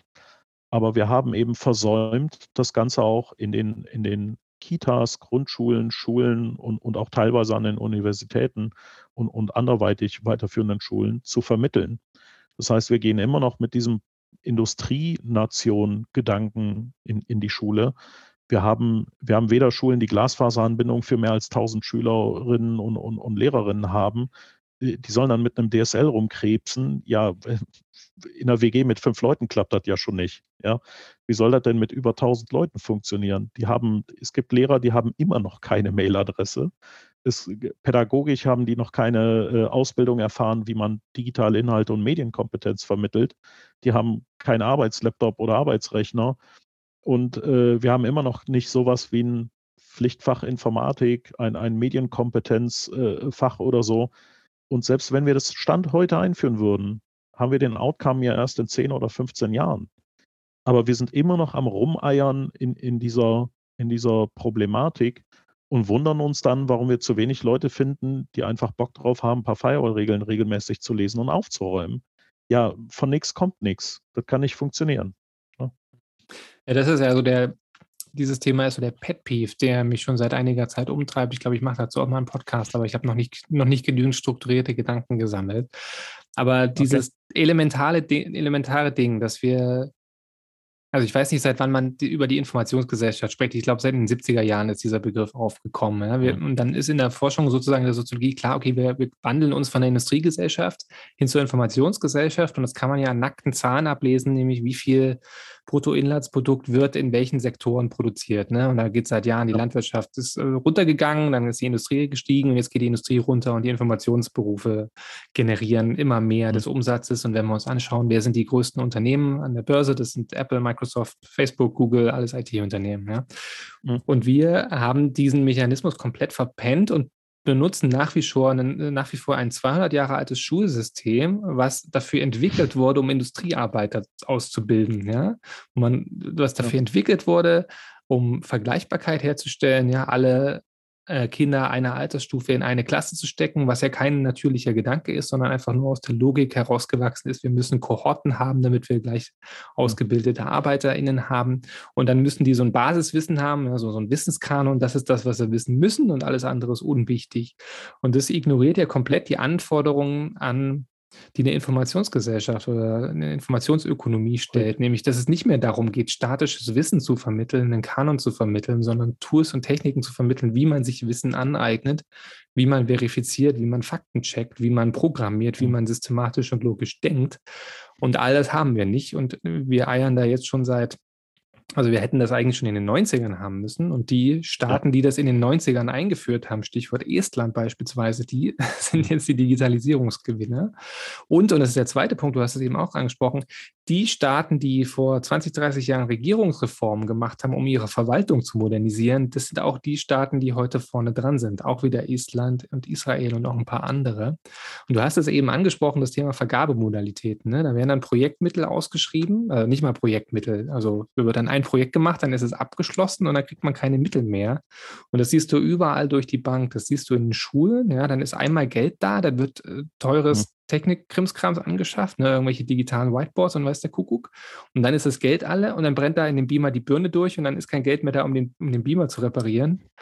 Und dann hängt das halt rum so und wird nicht mehr benutzt. Und bei Glasfasern und IT-Infrastruktur und vor allem auch Administratoren, die das verwalten, ist es genau das gleiche Ding. Und das ist äh, Kopfschütteln, also überbordend komplex. Und dann haben wir natürlich noch die ganzen Behörden, die äh, die Wimmelbildarchitektur, die du eben schon angesprochen hast. Ja, die macht die es definitiv nicht besser. das ist schon ein trauriges Bild, aber das ist tatsächlich das, womit wir rumkrebsen. Ne? Wir, haben, wir haben diesen Wandel äh, äh, vollzogen, aber in den Schulen nicht mitgemacht oder in der Bildung. Äh, wir haben diesen Mangel an Basiswissen, aber, aber eben nicht nur in der Industrie oder in der Informationsgesellschaft oder in den Unternehmen oder in der Gesellschaft, sondern also brauche meinen Eltern auch nicht zu versuchen zu erklären, was ich da tue. Ne? ich mache irgendwas mit Computern, Punkt. So, ne? Das, das war das, was die verstanden haben. Und als ich dann bei meinem, bei meinem Master noch den Titel Ingenieur bekommen habe, ne? da hatte meine Mutter dann ganz laut gesagt, ah, mein Sohn ist Ingenieur geworden. Und ich dachte so, ey, ich mache seit Jahren Informatik und habe ein Diplom. Ich habe jetzt einen Kryptomaster und, und erst beim Ingenieur triggert die. Ich, das andere war doch, naja, okay, dann halt nicht. So, das versteht die Gesellschaft kaum, ja, die ältere. Und äh, es ist ja auch so, dass das macht ja nicht an der Stelle Halt. Es geht ja, es zieht ja auch ein in die Politik oder in die Ministerien und Behörden. Da ist ja auch dieses fehlende Know-how gesetzt. Ja, das, also äh, mein bestes Beispiel ist ja dann immer so, ich, mein, mein, Kriegsfuß ist ja so äh, mit einem Bein im BMI und äh, Herr Seehofer ist einfach mal über 70. Der hat vor 50, 55 Jahren irgendwann das letzte Mal die Schulbank gedrückt. So, wenn man die Schule nimmt. Ähm, ich glaube auch nicht, dass er jetzt besonders viele Cyber-Workshops irgendwie gemacht hat, um, um zu verstehen, wie Digitalisierung funktioniert oder was das genau ist. Das ist natürlich auch ein Punkt, den, den sollten wir vielleicht auch mal in die Waage werfen und sagen, äh, wenn, wenn eben diese Älteren äh, sozusagen dann an, an der Führungsspitze sitzen und darunter auch neue durchaus in diese Behörden reinkommen. Frische, junge Menschen, die, die irgendwie noch äh, Visionen haben und was bewegen wollen, aber dann in diesen alten Trott dieser, dieser äh, älteren äh, Seilschaften kommen, regelrecht. Da, damit wird ja jede Innovation, jede, jede Cyberkunst äh, regelrecht im Keim erstickt. So, ne? Auch das kann man natürlich mit, mit einer entsprechenden Bildungspolitik ein bisschen gegensteuern und erst wenn, also äh, um, um man gegen ein Abbild zu bringen. Äh, der äh, Herr Schuster, Präsident vom Bundesamt für Bevölkerungsschutz und Katastrophenhilfe, hatte jetzt letztens auf dem Katastrophenschutztag in NRW gesagt, ich, ich brauche nicht äh, ein paar Dutzend oder ein paar tausend äh, Bevölkerungsschützer, sondern ich brauche 82 oder 84 Millionen von der Sorte. Und, und genau das brauchen wir auch im Cyberraum. Wir brauchen Leute, die sind, wir, wir, jeder muss eigentlich eine gewisse Cyberkompetenz mitbringen, weil äh, verflixt nochmal jeder einen elektronischen Datensatz hat. Das fängt ja schon mit der Steuernummer ab Geburt an. Jeder ist digitalisiert worden. Da kann sich keiner mehr raustun, ob ich das jetzt bewusst wahrnehme und aktiv oder nicht. Und äh, trotzdem gibt es extrem viele Leute in Deutschland, die genau gar keine Ahnung von der ganzen Materie haben. Und das kann einfach nicht sein. Mhm. Es ist ja nicht nur in der in der Politik und da spielt sicherlich auch das Stichwort Gerontokratie mit rein, also dass wir immer älter werden. Ich habe jetzt gerade einen Bericht gelesen, Ja. dass, die, dass der Fachkräftemangel durch die Überalterung viel schneller steigt als erwartet und dass wir das mal mit einer kreativen Zuwanderungspolitik vielleicht mal angehen sollten. Ähm, dieser Fachkräftemangel, der durch dieses Veralte, diese die alternde Gesellschaft entsteht, ist, kommt ja auch noch mit dazu und dass dann das Know-how in den relevanten Bereichen fehlt, also nicht nur in der Breite, sondern auch in den spezialisierten Bereichen, in der Politik, in den Staatsanwaltschaften, in, bei den Strafverfolgungsbehörden. Äh, überall ist das ja das Thema. Und ähm, ich spreche das deswegen an, weil eine dieser Maßnahmen, die einige Länder jetzt auch beschlossen haben oder worauf, worüber auch immer viel gesprochen wird, ist das Thema Capacity Building, also Ausbildung von Ermittlungspersonal und Weiterbildung von Fachkräften, um zum Beispiel mit besseren Ermittlungstechniken, zum Beispiel Open Source Intelligence, also mit Open Source Intelligence Ja. kann man platt mit Googlen übersetzen. Das ist natürlich mehr als Googeln, aber äh, jetzt mal ganz Recherchieren für gesprochen, recherchieren ne, mit, mit öffentlich zugänglichen Daten. Ja. Ähm, diesen Banden, über die wir ja auch schon gesprochen haben, einfach auf die Schliche zu kommen. Und da, geht, da liegt so viel Know-how brach. Ja, also wir haben es angesprochen, einfach mal Nachverfolgung von Bitcoin-Transaktionen. Ja, das ist ja eine Mhm. öffentlich einlesbare Blockchain. Wenn man da ein bisschen Rechenpower drauf wirft, kann man nachverfolgen, wo welche Zahlungsströme hinge äh, hingehen. Und wenn man noch ein bisschen clever ist, kann man sogar mitunter herausfinden, an welche Wallets bzw. welche E-Mail-Adressen mit welchen Wallets bei Crypto-Exchanges verknüpft sind. Ja. Es ist ja nicht so, dass jeder sein eigenes Wallet auf dem Rechner hat, sondern es nutzen ja auch immer mehr Menschen ähm, Exchanges, also Dienstleister, die die Mhm. äh, Wallets anbieten und so weiter. Und da kann man mit relativ simplen Methoden, na, weil Nutzer und Kriminelle eben auch faul sind und auch nicht die perfekte IT-Sicherheit haben, zum Beispiel Passwörter wiederverwenden, E-Mail-Adressen in Darknet-Foren wiederverwenden oder Avatarbildchen über Foren hinweg wiederverwenden, kann man die gut, relativ gut nachverfolgen. Und wenn man sich da mal so ein bisschen reinliest, was Behörden wie Europol zum Beispiel machen, wenn sie mal wieder ein Botnetz hochnehmen, da ist teilweise ziemlich, sind ziemlich krasse Ermittlungstechniken am Start. Aber die gibt es halt bei Europol und nicht in der Breite. Ne? Die, die Polizeibehörde hinter Tupfingen, die kann das nicht. Und da sind wir wieder beim Thema, ja, das Wissen muss eigentlich in die Breite rein und nicht, nicht nur bei einigen wenigen liegen, die sich damit auskennen. Ja, ist ein ganz wichtiger Punkt, dass du die, die Sicherheitsbehörden und, und Polizeidienste ansprichst, weil äh, ich sag mal, in, inzwischen tägliches Verhalten ist ja, dass jemand über Rot geht auf der, Ampel, äh, auf der Straße an der Ampel oder eben auch äh, falsch parkt. Und da kann jeder von den 300.000 Polizistinnen, die wir in Deutschland haben, ein Knöllchen ausstellen für. Aber wenn es tagtäglich äh, Dickpics, äh, äh, Hate Speech oder, oder äh, nationalistische äh, Zeichen, die verboten sind im Internet, bei äh, teilweise noch Realnamen oder sehr einfach Realnamen durch, wie du gesagt hast, OSINT, einfaches Extended Googlen äh, ermittelbar ist, kriegt das die Polizeibehörde Hintertupfing nicht hin. Warum? Das ist vom, vom, von der, vom Auftreten fast die gleiche Qualität an Menge, also Quantität. Und äh, eigentlich muss doch jeder Polizist in der Lage sein, die Basisdinge aufklären zu können. Äh, Warum, warum überhaupt ist ein Vorfall im Cyberraum abhängig davon, wo mein Zuhause ist oder wo äh, die, die Tat verursacht wurde? Ja, die wurde im Cyberraum gemacht. Warum muss jetzt Hintertupfingen sich kümmern, äh, wenn die keine Ahnung haben? Tun sie aber, weil es ja so geregelt. Und wenn was in Deutschland geregelt ist und es steht in irgendeinem Papier oder auf irgendeinem Schild, dann hat das genau so zu laufen. Und bis man das geändert hat, da musste man aber noch ganz viele Papiere erzeugen, Faxen, weiß der Kuckuck. Und äh, das, das ist halt ein Unding. Und dieses Unding, diese, diese, ja, erstmal zu wenig Bildung auch bei diesen, bei diesen Strafverfolgungsbehörden und dadurch dann so, äh, wir haben da so Expertengruppen äh, aus dem Nichts gezogen, ne? sei es eine CITES, sei es eine Cyberagentur, sei es eine äh, Cybercrime-Truppe, dies und das. Das ist ja die, sozusagen der Outcome davon. Wenn die normale äh, Polizeibehörde hinter Tupfingen das nicht auf die Kette kriegt, dann könnten wir jetzt 300.000 Polizistinnen ausbilden. Das ist aber teuer, schwierig und müsste eine Modernisierung erfahren. dabei auch gleich die IT mal modernisieren. Die hat teilweise, der, deren Ausstattung ist echt traurig an, an manchen Stellen. Die tun mir echt leid. Ne?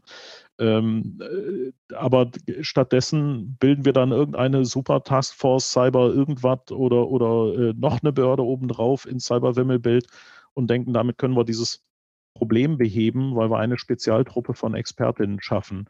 Falscher Ansatz. Wir brauchen das in der Breite, so wie du sagst. Ne? Und äh, was man dann, um auch mal wieder zur Ransomware zurückzukommen, was man dann erlebt, wenn jemand geransomwert wird. Ne? Ähm, wenn du jetzt so, so einen Fall wie Uniklinik Düsseldorf nimmst, da kommt erstmal das BSI MIRT, weil wir ja eine kritische Infrastruktur. Dann kommt äh, das LKA und sagt, ja, wir müssen ermitteln, es ist ja groß hier. Ne? Äh, äh Polizeibehörde sowieso auch. Dann hast du, äh, uh, das ist aber über, überregional und richtig schlimm und, und, und voll krass und so, da müssen wir vielleicht noch BK einschalten. Dann kommt die Staatsanwaltschaft, was gab ja einen Todesverdacht, hat ermittelt, rausgefunden, okay, lag nicht an Cyber, aber Staatsanwaltschaft muss auch noch mitmachen. Und dann bist du ganz schnell noch bei ein paar, paar Behörden mehr und schwuppdiwupp hast du irgendwie fünf bis zehn Behörden am Tisch sitzen. Äh, Verfassungsschutz kommt vielleicht noch dazu, weil er sagt, ja, könnte ja sein, dass das vielleicht hier äh, schlimm ist. Ne? Ähm, wenn du sowas wie, äh, es gab ja den öffentlich gewordenen Fall äh, von, der, von der BW Fuhrpark, dann kommt natürlich noch das Bundeswehrzert oder die, die Bundeswehrleute dazu. Also du hast immer einen riesen Blumenstrauß von Behörden und Zuständigen, die für einen Teilaspekt zuständig sind und dann kommen die erstmal alle an, setzen sich mit an dich und sagen, so, sie sind geransomwert worden, wir haben hier Formular 35c in drei Ausschlägen und äh, jetzt können Sie mal erzählen, was los ist. Und anstatt der, äh, die, dieses Unternehmen erstmal versucht, seinen Laden wieder ans Laufen zu kriegen, müssen die sich erstmal mit, mit all denen abstimmen. Das ist wertvolle Zeit, die flöten geht. Und um es mal ganz krass auszusprechen, ähm, wenn du mit jemandem wie dem Verfassungsschutz redest, ist das eine Einwegkommunikation. Das ist ein schwarzes Loch. Du redest mit denen und die wollen alles wissen und dann gehen die. Und dann kommen die wieder und fragen nochmal. Und dann sagst du, was war jetzt der Mehrwert vom Gespräch? Was habe ich denn davon? Ja, wir können Ihnen leider nichts sagen. Ne? Aus ermittlungstechnischen Gründen, aus Verfassungsschutz ist geheim und überhaupt. Und dann sagst du, hat denn die Polizeibehörde mit Ihnen gesprochen? Weil äh, Sie fragen mich gerade Dinge, das kann Ihnen die Polizeibehörde sagen. Ja, mit denen dürfen wir nicht reden. Sie sind ja der äh, Geschädigte. Ach so, ja, das ist ja total sinnvoll. Dann haltet mich noch länger davon ab, meinen Laden wieder ans Laufen zu kriegen, weil ihr untereinander nicht redet. Ähm, in, in so einem Irrsinn muss man, muss man dann teilweise sitzen, äh, weil jeder seine Zuständigkeit hat und ja, nein, vielleicht durchgeht, statt dass äh, wirklich das Gefühl bei diesem Unternehmen oder bei den Betroffenen ankommt, hey, die helfen mir wirklich alle. Ne?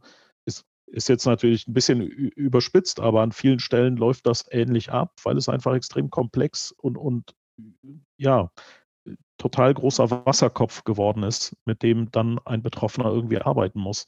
Und das ist nicht mehr schön. Ja, mhm. nicht zielführend. Vor allem, vor allem, wenn man es mal in operative Prozesse oder eine Arbeitszeit umrechnet, ne? weil die kommen ja nicht alle gleichzeitig an den Tisch und haben alle die gleiche Information. Das wäre ja noch schöner. Ja, dann, dann, nee, nee, dann ja alle, genau. die kommen ja alle nacheinander mit ihren eigenen Formularen, ne? wo dann äh, Sachen unterschiedlich wieder dokumentiert Einzig Gute ist, die kommen, die kommen meistens zu den üblichen Behördenarbeitszeiten und nerven dich dann am Wochenende oder abends oder nachts nicht und dann kannst du in Ruhe Wiederherstellung machen. Ne? Das ist dann, aber das, das, ist ja auch nicht schön.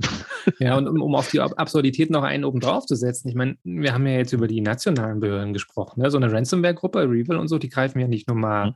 In Düsseldorf an, sondern die greifen Düsseldorf, Bremen, Paris, Berlin, Moskau, nee, Moskau nicht, äh, Toronto, keine Ahnung an. Ne? Und, ja. und machen das in der Breite. Und eigentlich wäre es ja mhm. ziemlich schlau zu sagen, okay, es wäre ja mal sinnvoll, wenn wir Informationen darüber hätten, wer ist denn eigentlich noch betroffen äh, und welche Maßnahmen haben zum Beispiel bei wem geholfen und was können wir von den anderen Fällen lernen, um das vielleicht bei uns zu implementieren. Aber das, das findet ja nicht statt, beziehungsweise findet dann über sowas wie Europol und äh, statt, aber auch nur, wenn es wirklich sehr hochkarätige Fälle sind. Und dieser ganze Wissensaustausch, der in einem globalen agierenden Organisations- oder organisierter Kriminalität stattfindet, das, das, der Wissensaustausch findet ja nicht statt oder der kommt ja nicht wieder auf die untere regionale Ebene zurück.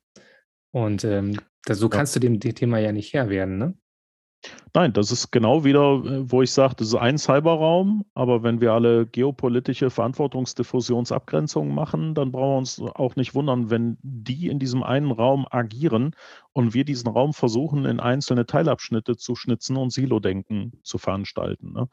Ähm, mhm. Was man noch sagen muss, ist, die CERTs, äh, die äh, Computer Emergency Response Teams, die synchronisieren sich schon bis zu einem gewissen Grad aus der Defensive. Es gibt auch sowas wie äh, First.org, äh, ist Incident Response äh, weltweit sozusagen da drin. Auf den First-Konferenzen treffen sich eine, eine, vierstellige Anzahl Incident Responsler oder, oder defensive Menschen, um, um sozusagen dafür zu sorgen, dass das alles noch läuft. Denn von offensiven Techniken und Strafverfolgungsbehörden haben wir jedenfalls keine funktionalen Unternehmen, sondern wir, wir jagen Täter muss natürlich auch sein, aber davon hat noch kein Unternehmen überlebt. Und die ta tatsächlich die tägliche Arbeit, um alles am Laufen zu halten, die wahren, sagen wir, die stillen Helden sind sozusagen die Incident Responsler und die Zertler, die natürlich genau diesen Infoaustausch machen und diese Warnungen rausgeben, ey, hier ist eine Schwachstelle, patch das, wir haben hier ein offenes System von dir im Internet gefunden, kümmere dich drum. Die nehmen Informationen von den Sicherheitsforscherinnen, Communities äh, entgegen und versuchen das möglichst neutral weiterzugeben. Ist aber manchmal, so wie jetzt in, in, in Deutschland kürzlich passiert mit, mit äh, Lilith, äh, die, die ja äh, sozusagen auch vom BSI äh, veröffentlicht wurde, ähm, weil einfach die Prozesse so sind, äh, weil sie eine Strafanzeige kassiert hat von, von der CDU, ähm, auch suboptimal. Auch, auch da, die, die Gesetzgebungen optimieren das nicht. Die Zerts versuchen das nach bestem Wissen und zu Gewissen zu, zu machen und sind auch die wahren Helden. Aber auch das ist äh, viel zu wenige, ähm, haben natürlich auch Mangel, äh, sind auch oft, äh, ich sag mal, behördlich aufgebaut und zahlen dann entsprechend eher TFED und, und haben Schwierigkeiten, das Personal zu haben und müssen dann natürlich mit dieser wachsenden Menge an, an äh, Cybercrime-Vorfällen dann auch versuchen mitzuwachsen, aber schaffen es personell nicht und auch mit den Automatisierungen der Prozesse nicht. Und äh, das ist so ein bisschen dann so ein, so ein Kampf David gegen Goliath. Ne? Hm, Gab es halt wieder einen Fall, ne? Ähm, Habe ich gerade bei Golem gelesen, hat ein Programmierer äh, eine Sicherheitslücke für ein Datenleck gemeldet und hat dann eine Haus Hausdurchsuchung bekommen als Dankeschön. Ähm, genau, der hatte, der hatte eine App untersucht und ist dann, äh, ist dann äh, drei Monate später hat, hat die Hausdurchsuchung stattgefunden und die haben ihm äh, die Tür aufgeschlagen und ihn direkt an die Wand gedrückt. Ich weiß nicht, ob man, ob man das so üblicherweise macht, drei Monate nachdem jemand eine App sich als Entwickler angeguckt hat und gesehen hat, oh, guck mal, die Zugangsdaten stehen Klartext in der App. Ich connecte auf die Datenbank, die aus dem Internet erreichbar ist mit diesen Zugangsdaten und sehe alle Daten und nicht nur die Daten dieses einen Mandanten. Wie bescheuert ist das denn?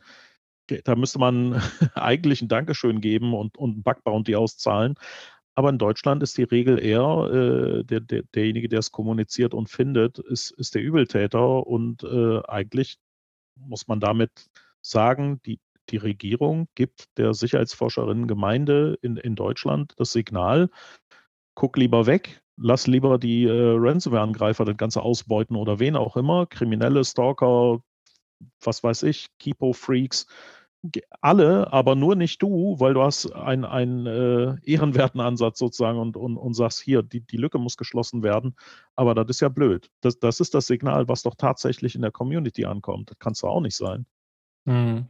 das ist wieder das, das Metathema Digitalstrategie bzw. digitale Bildungspolitik. Ne? Weil wenn wir jetzt sagen würden, wir digitalisieren, wir wollen vielleicht auch noch ein bisschen unabhängig sein von Amerikanern und von den Chinesen, machen das Zeug jetzt selber, ja, dann müssen wir A, die Leute dafür ausbilden und dann müssen wir auch B, unsere wenigen Ressourcen, die wir haben, und Ressourcen sind die ITler und ITlerinnen, die wir haben, so einsetzen, dass die eben auch für uns sinnvoll arbeiten und die, wir die nicht kriminalisieren und die sozusagen Anreize dadurch bekommen, eher für die Bad Guys ja. zu arbeiten als für die Good Guys, weil für die Good Guys lohnt sich nicht, wenn du keine Bug Bounties bekommst, wenn du keine Anreizstrukturen ja. hast, um, um Sicherheitslücken zu melden. Das ist ähm, auch eins meiner Pet Peeves tatsächlich. Wie gesagt, ich muss da, glaube ich, mal, mal systematisch mal was zu machen. Um, da, aber es ist so riesig ja. und äh, gibt es viele Ideen, die da draußen sind. Es, ah. es, ist ja auch das Problem, jeder, der, äh, sag ich mal, offensiv sein Know-how einbringt in den keine Ahnung, staatlichen Akteuren und sonst wo, ne? Der fehlt in der Defensive mit seinem Know-how. Muss mhm. er ja auch nochmal in die Waagschale werfen. Ne? Und das äh, kannibalisiert sich ja immer mehr. Jetzt äh, fangen ja schon die Behörden an, sich gegenseitig die Leute wegzuhandeln. Äh, ja, äh, die LKAs verlieren Leute an, an die CITES und sind stinksauer. Die CITES sagt, juhu, wir können alle Stellen oder viele Stellen besetzen und machen jetzt Lawful Interception Forschung und, und äh, wollen Sicherheitslücken äh, ermitteln oder kaufen und denen Hilfestellung bereitstellen. Aber äh, noch sieht man nicht viel, außer wir haben jetzt weniger Ermittler an, an der Front, weil im Hintergrund irgend, irgendwelche komischen Modelle aufgebaut werden. Diese, diese Kannibalisierung hilft ja auch keinem. Ja? Weder kurz-, mittel- Mhm. noch langfristig. Ja, wie macht man jetzt den Sack zu? Ich bin gerade am Überlegen. Ich wür- würde gerne noch mal einen Kommentar von dir haben. Ähm, man sagt ja immer Ransom. leichthin fertig, don't pay the ransom. Also bitte bezahle nicht die Ja. Lösegeldsumme, ne? weil du fütterst damit das Untergrundökosystem an und am Ende des Tages hast du so eine Tragödie der Allmende, wie es so schön heißt. Ne? Ähm, die, der Mhm. individuelle rationale Akt, die Lösegeldsumme zu bezahlen, führt am Ende zu einem kollektiv betrachtet irrationalen äh, Outcome. Also ähnlich so, wie man, wenn man es aus der Fischerei kennt. Ne? Für mich ist es sinnvoll, den möglichst viele Fische zu fangen, aber wenn alle möglichst Mhm. viele Fische fangen, ist das Meer irgendwann alle und dann hat niemand was davon. So. Genau. Wie, wie kommt man denn da raus? Oder, oder hast du eine, eine Idee zu diesem Don't Pay the Ransom? Also äh, Don't Pay the Ransom ist in der Theorie eine schöne Aussage, aber wie ich gerade sagte, ne, wenn du das in dritter Generation und, und Verantwortung für, für, deine, für deine Mitarbeiter trägst, der, der wird sagen, wie, wie Don't Pay the Ransom, das ist die einzige Option, wie ich den Laden auch aufrecht halte. Unser familienhistorisches Ding nicht vor die Wand semmel und die Mitarbeiter nicht irgendwie kündigen muss, das, das kann nicht sein. Damit, damit gibst du halt die Option nicht wirklich. Äh, und damit machst du auch dieses weltweite Problem des Versagens, den Cyberraum als einen großen zu sehen und, und nicht als, als geopolitische Separierung, äh, halt zum Problem der KMUs insbesondere und die werden darunter leiden und der Mittelstand. Und ähm, gerade in Deutschland hat man ja auch äh, immer wieder gesagt, ja, das äh, Rückgrat der deutschen Industrie ist äh, der Mittelstand. Also dafür lastet gerade ganz schön, ganz schön viel Verantwortung und Gewicht auch im Ransomware-Fall äh, auf dem Rücken dieser, dieses Mittelstands. Äh, das ist also nicht die Lösung.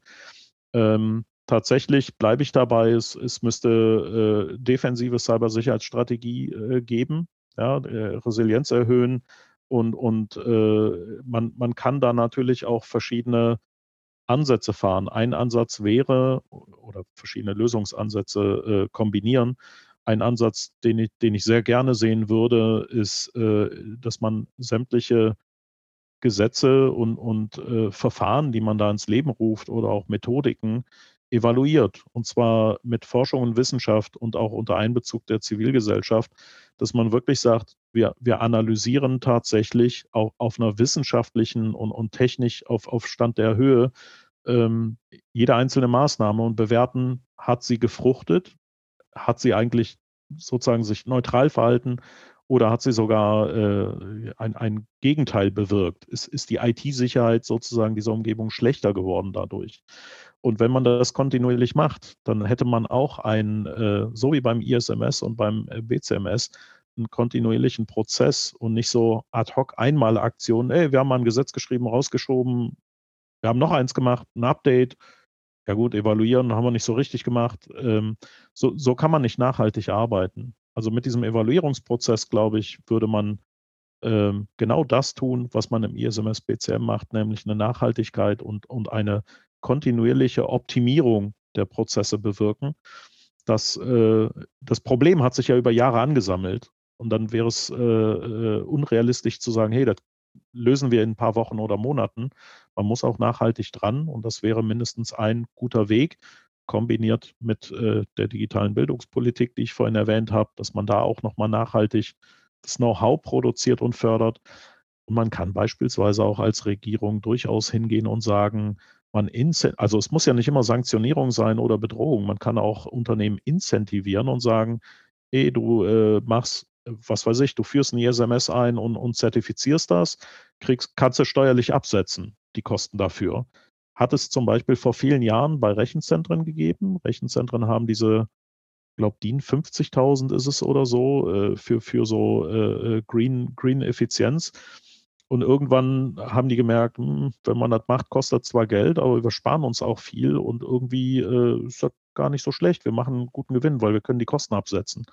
Und inzwischen hat fast jedes Rechenzentrum diese, dieses Bapperl, weil die einfach sagen, das ist geil, wir, wir brauchen diese Maßnahmen, wir können die absetzen und außerdem fordert das inzwischen irgendwie sowieso jeder im Betrieb.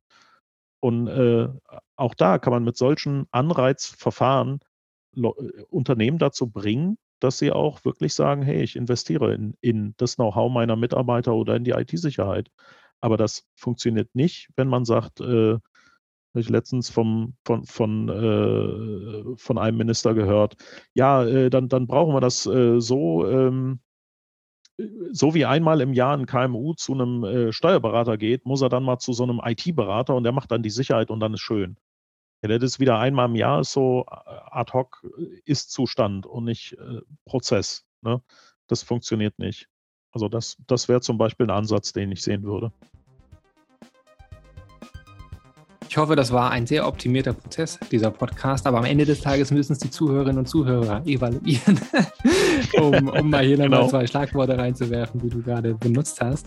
Ähm, vielen Dank für dein Know-how und für deinen Input. Hat mir sehr viel Spaß gemacht. Ja, Dito, ganz lieben Dank fürs Einladen. Und wenn alles nicht funktioniert, ne, dann können wir alles brandroten und anzünden. ja, genau. Have, have you tried turning it off and on again? Ne? Müsste man im, genau. im analogen Raum auch mal irgendwie versuchen. Jo, herzlichen Dank.